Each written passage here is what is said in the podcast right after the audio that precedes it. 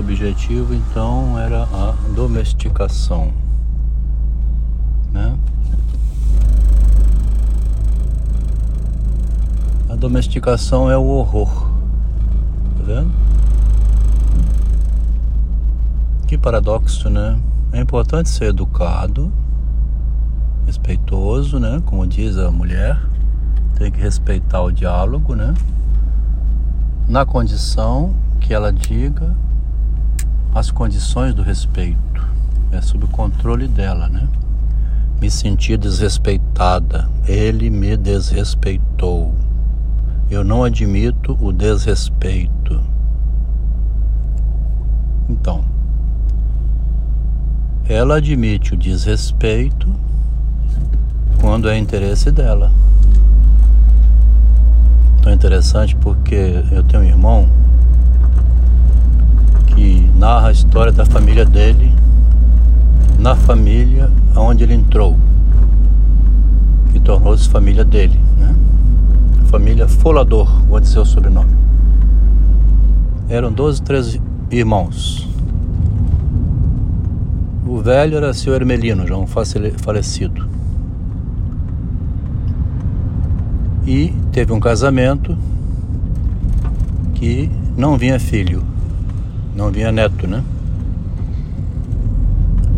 O seu Hermelino, aquele senhor italiano, né? Folador. Você está respeitando demais a minha filha, viu? Acho que você está respeitando demais. Você sabe que para fazer um neto, né? É preciso de respeitar a moça, né? Você não vai ficar respeitando essa mulher a vida inteira. Ele conhecia a filha que ele tinha,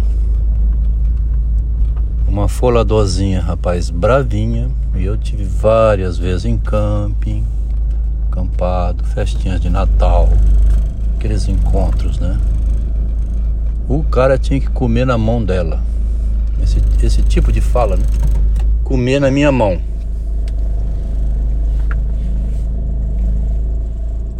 Então tem o paradoxo né, do respeito e do desrespeito.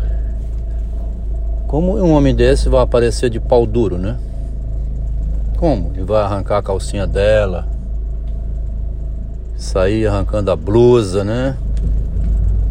Sexo selvagem, como elas também gostam de falar.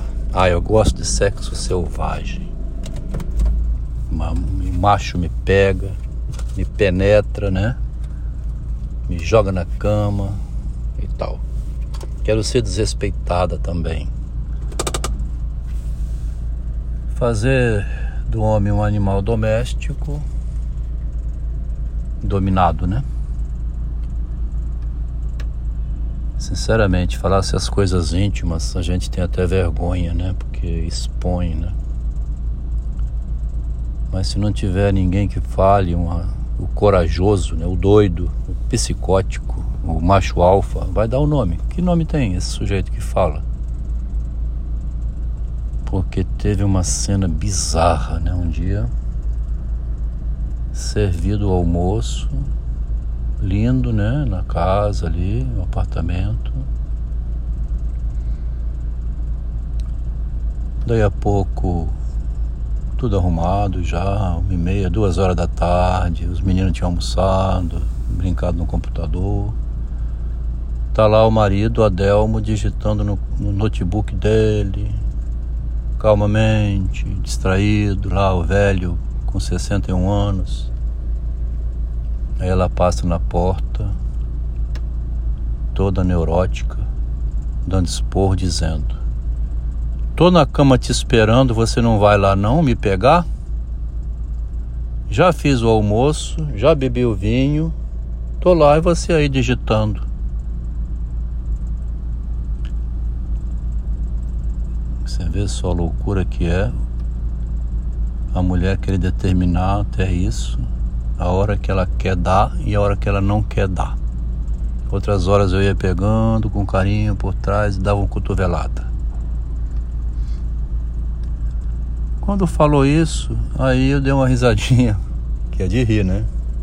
Uma mulher toda discreta, contida, coitada, talvez é exageradamente reprimida, não sabe nem se coordenar enquanto mulher, né? Porque depois que virou feminista, perdeu todo aquele jeitinho da histérica, dengosa, boa de mesa e boa de cama, né? Que espera. O homem já não, não ia mesmo porque às vezes que ia levava um chute. Era mesmo a hora de ir, né? Devia ter ido. Agora, como é que você adivinha? Ou o prazer de levar o chute ou de dar o chute, porque tem que ser masoquista, né?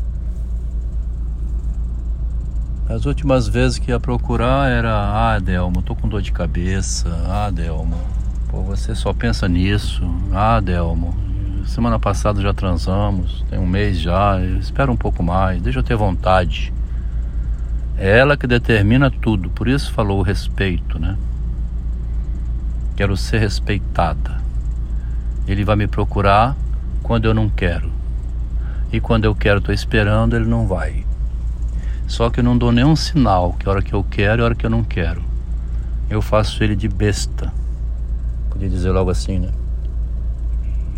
Mas o marido é tranquilo, estava ali sentado, deu uma risadinha, falou: ah, aconteceu alguma coisa? Que desse jeito nenhum homem vai procurar a mulher na cama, né? amarrado pelo cabresto assim, vai lá me pegar na cama, eu tô lá te esperando, hein? Devia estar estressada com alguma coisa, que esse comportamento foi a primeira vez que ela demonstrou, né? Era bizarro demais. Ela já não sabia mais o que fazer para corresponder como mulher. Perdida, né? Acho que o feminismo desorienta a mulher, sabia? Ela fica querendo mandar até nisso. A mãe e a mulher sempre mandam, né? Meu amor, quero que você vá no supermercado fazer, tô com a lista de compra aqui. O homem vai. Amorzinho, eu preciso que você me ajude. O carro deu um defeito, você pode levar na oficina? Levo mesmo, lógico. O marido leva, né? Tantos problemas. A relação humana é essa aí. Mas o feminismo fez uma virada na cabeça da mulher que ela pensa que, inclusive, ela deve agora determinar o horário em que ela vai fazer ou não o sexo, inclusive se, como disse, né? Ele tem que adivinhar, porque é um otário que não adivinha mais. Essa reflexão vale a pena, viu? Porque tem muita gente enlouquecendo com isso. O cara busca uma relação fora do casamento, começa a trair a mulher, não suporta mais isso, ignora, vira indiferente, né? Bom, fiquei lá no quarto, digitando, não dei bola. Ali por umas quatro e meia, assim, tava na varandinha fazendo cerâmica, a arte de cerâmica. Aí fui lá dar um consolo, um abraço, assim, como é que tá a cerâmica, meu amor? Tudo bem?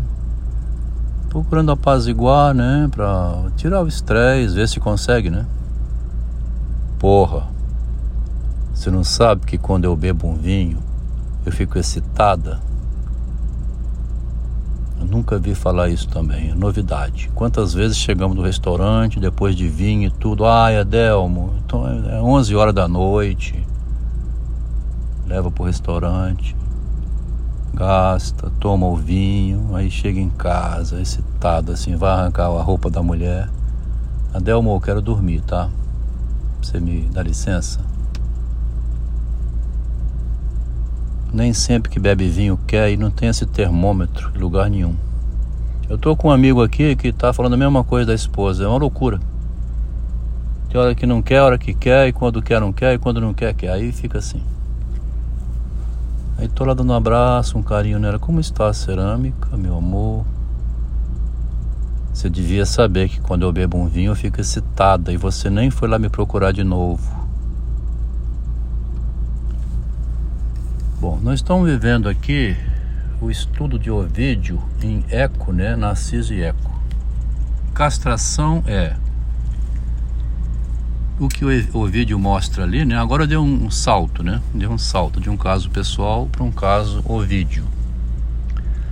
É possível, é possível que o Ovídio tenha perdido ou um filho, ou um pai, a mãe, ou uma namorada, ou sofrido uma grande perda, aquele choque da castração, o choque com a morte, porque ele faz uma reflexão ali muito profunda sobre a separação entre o corpo e a alma.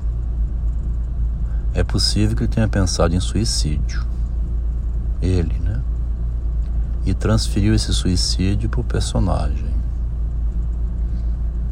Ele está naquela história assim da pessoa que pensa muito, consciência de culpa, medo da morte.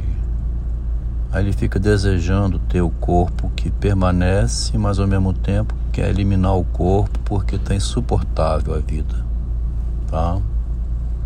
Esse raciocínio é muito bom para a pessoa pensar, você perdeu um parente, né? Perdeu o namorado, a namorada, perdeu as esperanças na vida. Nada cabe mais, está desorientado, querendo ser o quê, né? Tem que tomar remédio para se conter, não sabe com quem conversa pensa que é só você que passa por isso.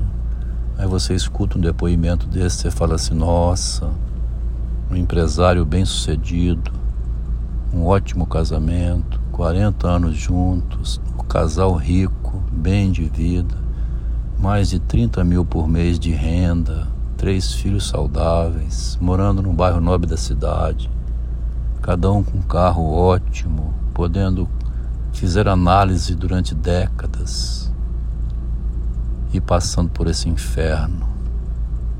É mole? Hum, é mole você pensar assim?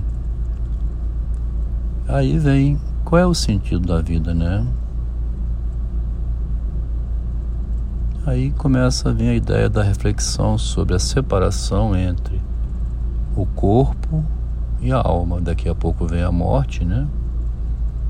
Depois de 64 anos, a perspectiva é a morte a separação do grande amor e cada um vivendo na solidão. Por causa de quê? Aí nós já falamos muito sobre isso.